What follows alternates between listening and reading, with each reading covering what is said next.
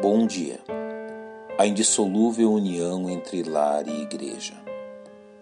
Lar e igreja, família sanguínea e irmãos em Cristo, não são grupos antagônicos, são complementares, servindo a fins específicos e necessários ao exercício pleno da vida cristã.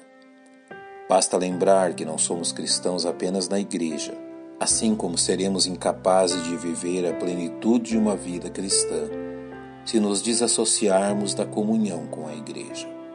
Ao instruir seus discípulos, Jesus os fez cônscios desta verdade ao dizer-lhes: Em verdade vos digo que ninguém há que tenha deixado casa ou irmãos ou irmãs ou pai ou mãe, ou mulher ou filhos, ou campos por amor de mim e do Evangelho, que não receba cem vezes tanto já neste tempo, em casas, irmãos, irmãs e mães e filhos e campos com perseguições, e no século futuro a vida eterna.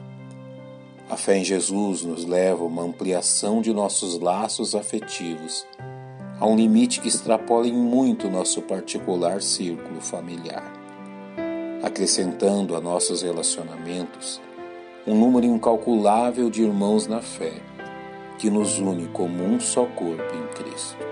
O reconhecimento desta relação vital entre lar e igreja nos permite que avancemos na compreensão que a fé que pregamos na igreja necessariamente precisa ser praticada no lar, na forma como descrita pelo apóstolo Paulo em relação a Timóteo trazendo à memória a fé não fingida que em ti há, a qual habitou primeiro em tua avó Lloyd e em tua mãe Eunice, e estou certo que também habita em ti.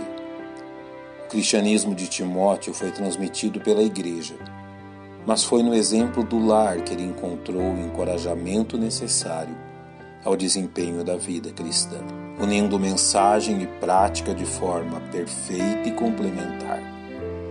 Assim também os preceitos que aprendemos na igreja devem regulamentar o lar, seguindo a orientação que encontramos no livro de Provérbios. Educa a criança no caminho em que deve andar, e até quando envelhecer, não se desviará dele.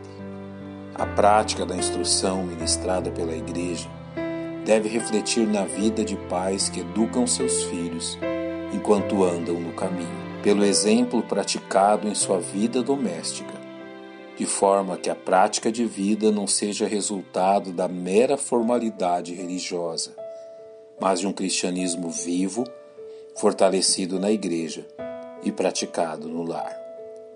É preciso reconhecer que a dissociação entre lar e igreja é maléfico tanto à família como à igreja.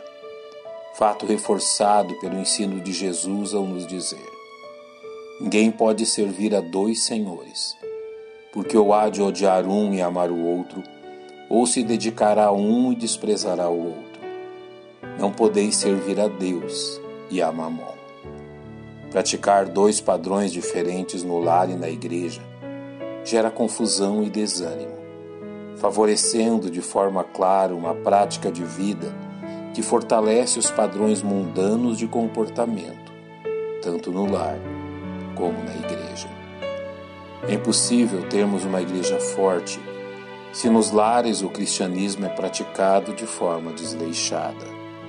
Assim como uma igreja forte será sempre resultado de um cristianismo puro ensinado do púlpito, aliado ao compromisso inalienável de praticá-lo no recôndito do lar.